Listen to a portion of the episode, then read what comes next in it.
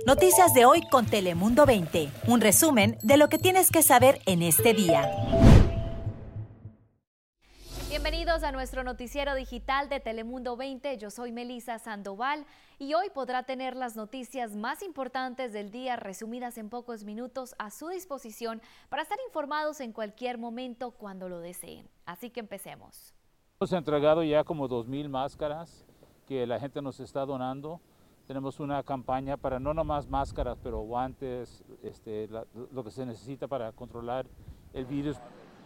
Fueron 250 jovencitas que hoy se unieron a las más de mil que ya se encuentran en el centro de convenciones sus edades son de 5 hasta 17 años de edad. De acuerdo con el Departamento de Salud y Servicios Humanos, 134 de las menores ya albergadas dieron positivo al COVID-19 y están siendo atendidas. Con este nuevo grupo de migrantes, el centro de convenciones llega a una capacidad de 1.177 jovencitas, casi alcanzando el aforo máximo de 1.450.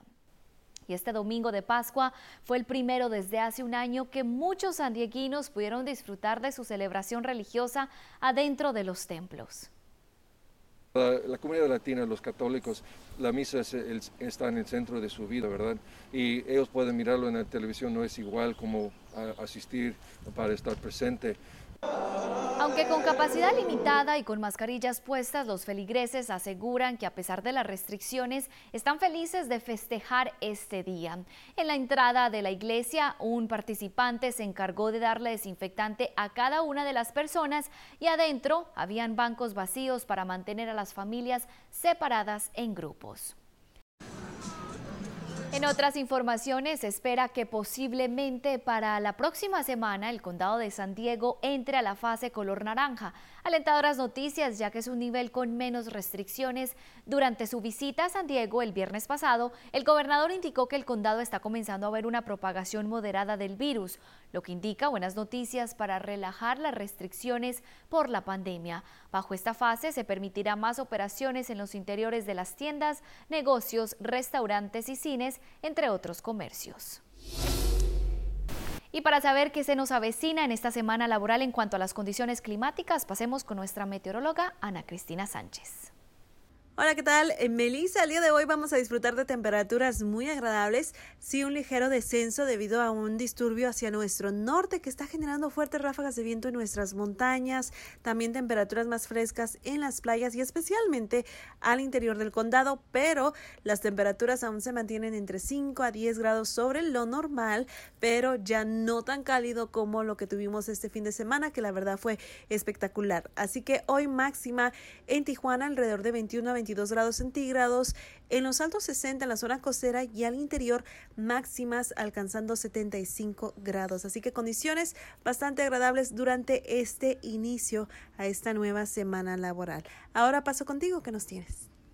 ¿Qué tal Ana Cristina? ¿Cómo estás? Espero que estés teniendo un excelente lunes y primero comencemos con una historia del otro lado de la región y es que tres migrantes que intentaban cruzar de manera irregular la frontera fueron rescatados por salvavidas de Tijuana y en la zona del muro en playas de dicha ciudad.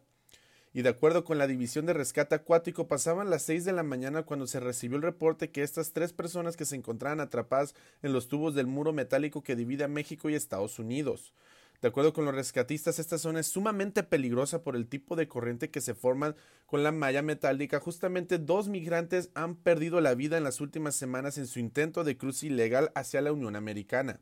En esta ocasión los tres fueron rescatados con vida afortunadamente. Y ahora en San Diego, un auto se desvió de la carretera y cayó al agua en la bahía. Esto sucedió cerca de Harbor Island alrededor de las dos y media de la madrugada el domingo. El auto quedó flotando boca arriba y un testigo del área segura saltó al agua para ver si alguien se encontraba en peligro. Pero en sus interiores no había conductor. La policía por su parte dice que el coche estaba desocupado y no se sabe quién pudo haber estado conduciendo el vehículo. Un camión del remolque fue llamado para sacar el automóvil. Y ahora pasemos a deportes, y es que desde que inició la temporada regular de los padres la semana pasada, ya hilaron tres victorias consecutivas contra Arizona. Sin embargo, se rompió la racha el día de ayer en un partido complicado para el equipo local. la primera entrada, los padres permitieron dos carreras luego de un batazo por parte de David Peralta para adelantar a los visitantes temprano en el partido. En la última entrada, Fernando Tatis Jr. conectó un cuadrangular directo a las gradas, pero el esfuerzo fue en vano y al final los padres recibirían su primera derrota de la temporada 3 a 1, pero vuelven a la acción el día de hoy al enfrentarse a los gigantes de San Francisco. Y bueno, eso es todo por mi parte. Regreso contigo, Melissa. Adelante, que estoy seguro que nos tienes más. Muchísimas gracias, Juan Ricardo, por esas noticias y en otras informaciones. Y el turismo es una pieza clave en esta Semana Santa para reactivar la economía de municipios como Rosarito, pero además de dejar ganancias podría también empezar una nueva ola de contagios. La hotelería al 100%, los restaurantes llenos, las playas llenas. Ha sido de gran movilidad turística estos días para los diferentes municipios de Baja California, especialmente en playas de Rosarito. Pero aunque se implementan los protocolos, en ocasiones los turistas no quieren cooperar pues lo que se busca es evitar una tercera ola de COVID ante el incremento de movilidad por la Semana Santa y Spring Break. De acuerdo con lo que comentan las autoridades sanitarias, no es momento de bajar las medidas preventivas ni relajarlas en ningún momento, ya que pues el riesgo es latente de generar nuevas cadenas de contagio y una tercera ola de COVID. Hay preocupante nueva información sobre los resultados de un laboratorio en la Universidad de Stanford.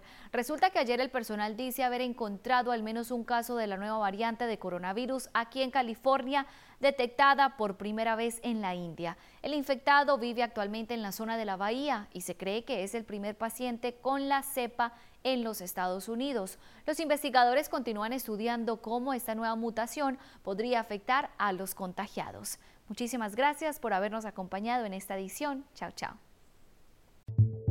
Noticias de hoy con Telemundo 20. Suscríbete para recibir alertas y actualizaciones cada día.